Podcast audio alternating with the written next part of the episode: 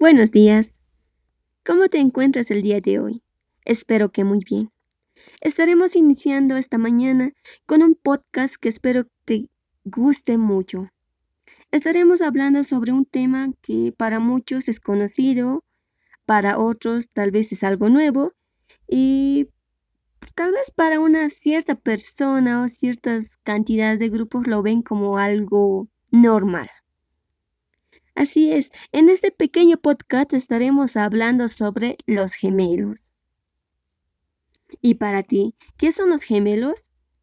Pues los gemelos son dos personas nacidas de un mismo parto, que provienen de un mismo óvulo fecundado y que se dividió en dos partes.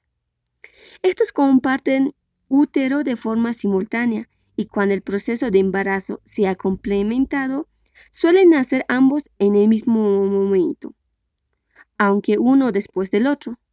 El rasgo más característico es que los gemelos son idénticos en su aspecto, coinciden en prácticamente todo, excepción de las huellas dactilares.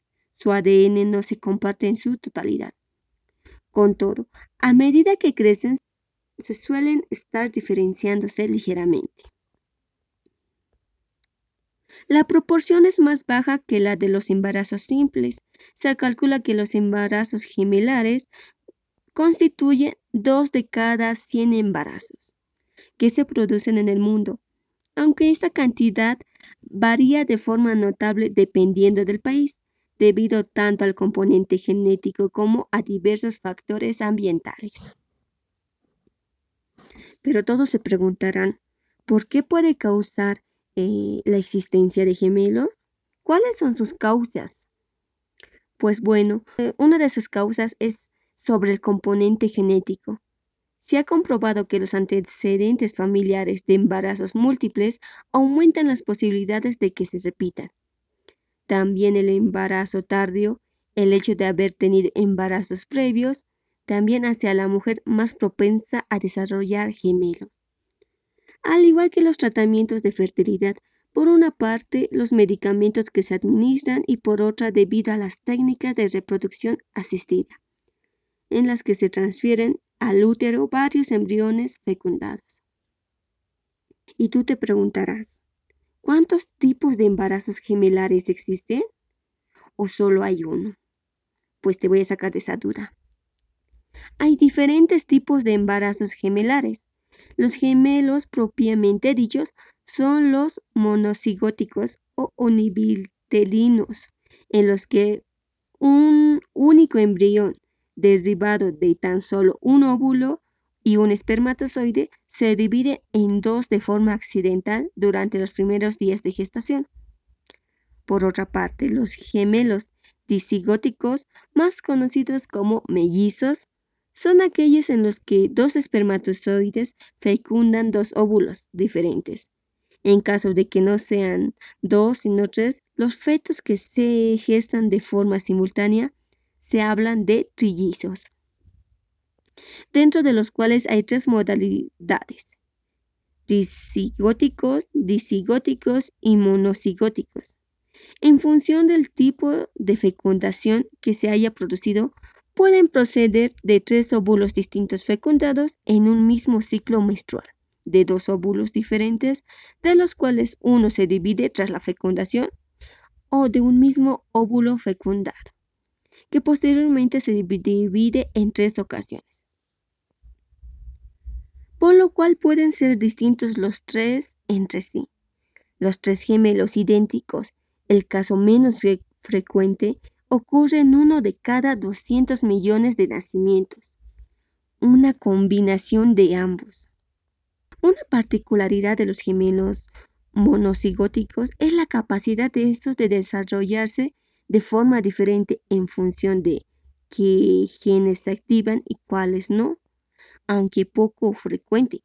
También está el caso de los llamados gemelos semiidénticos, en los que el óvulo se divide en otros dos óvulos, exactamente iguales antes de ser fecundados y posteriormente esta fecundación se produce por dos espermatozoides diferentes y así los genes maternos son completamente iguales en ambas, pero los paternos difieren.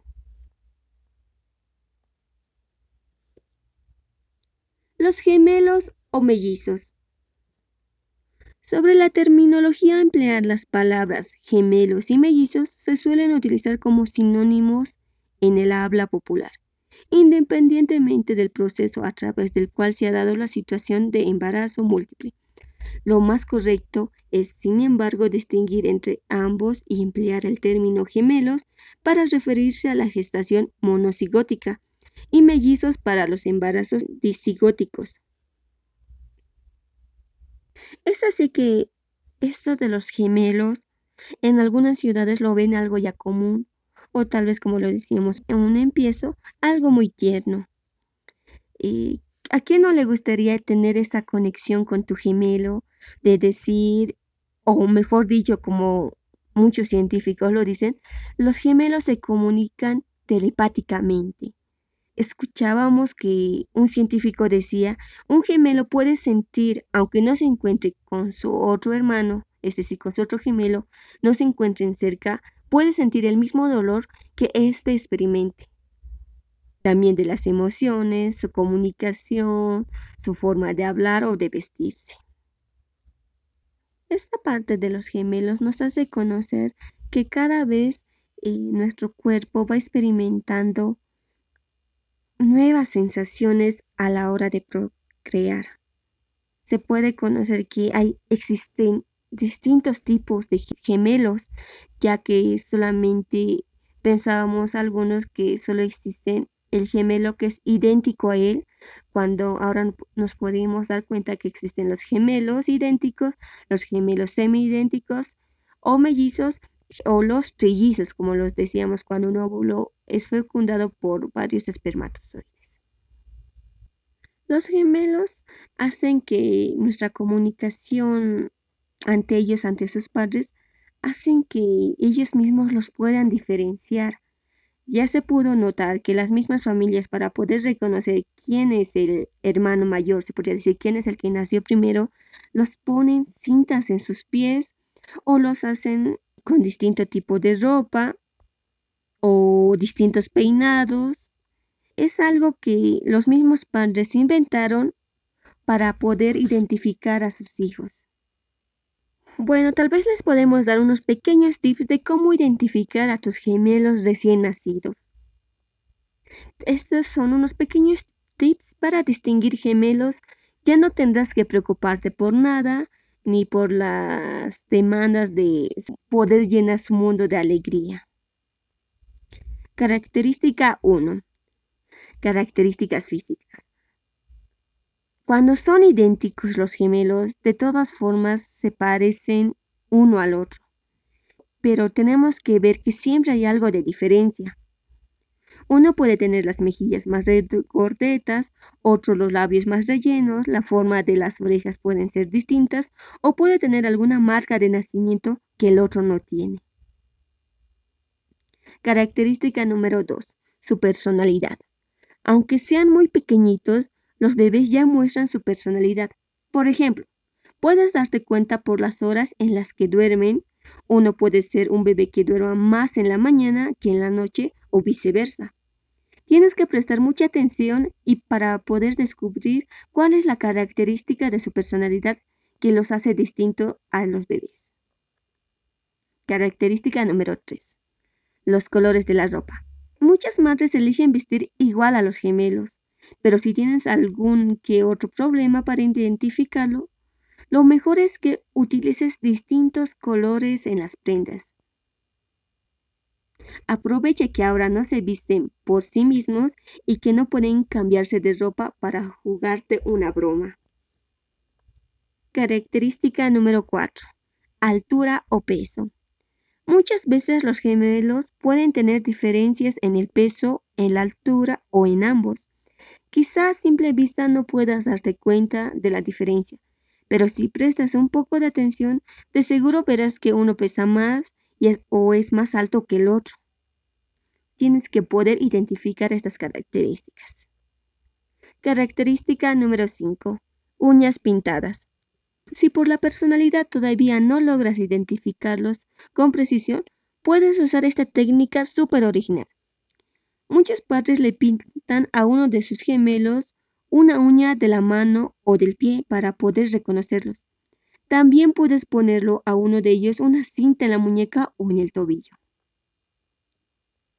Característica número 6.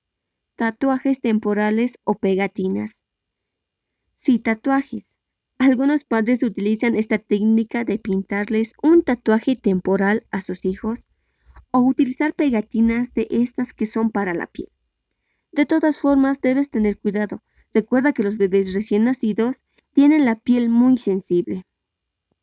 Estos son algunos pequeños tips que te podemos dar sobre la crianza de unos gemelos, cómo saber identificarles, qué tipos de gemelos existían, existen, mejor dicho, en este caso de los gemelos.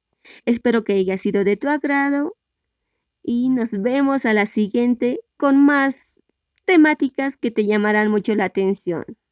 Hasta luego.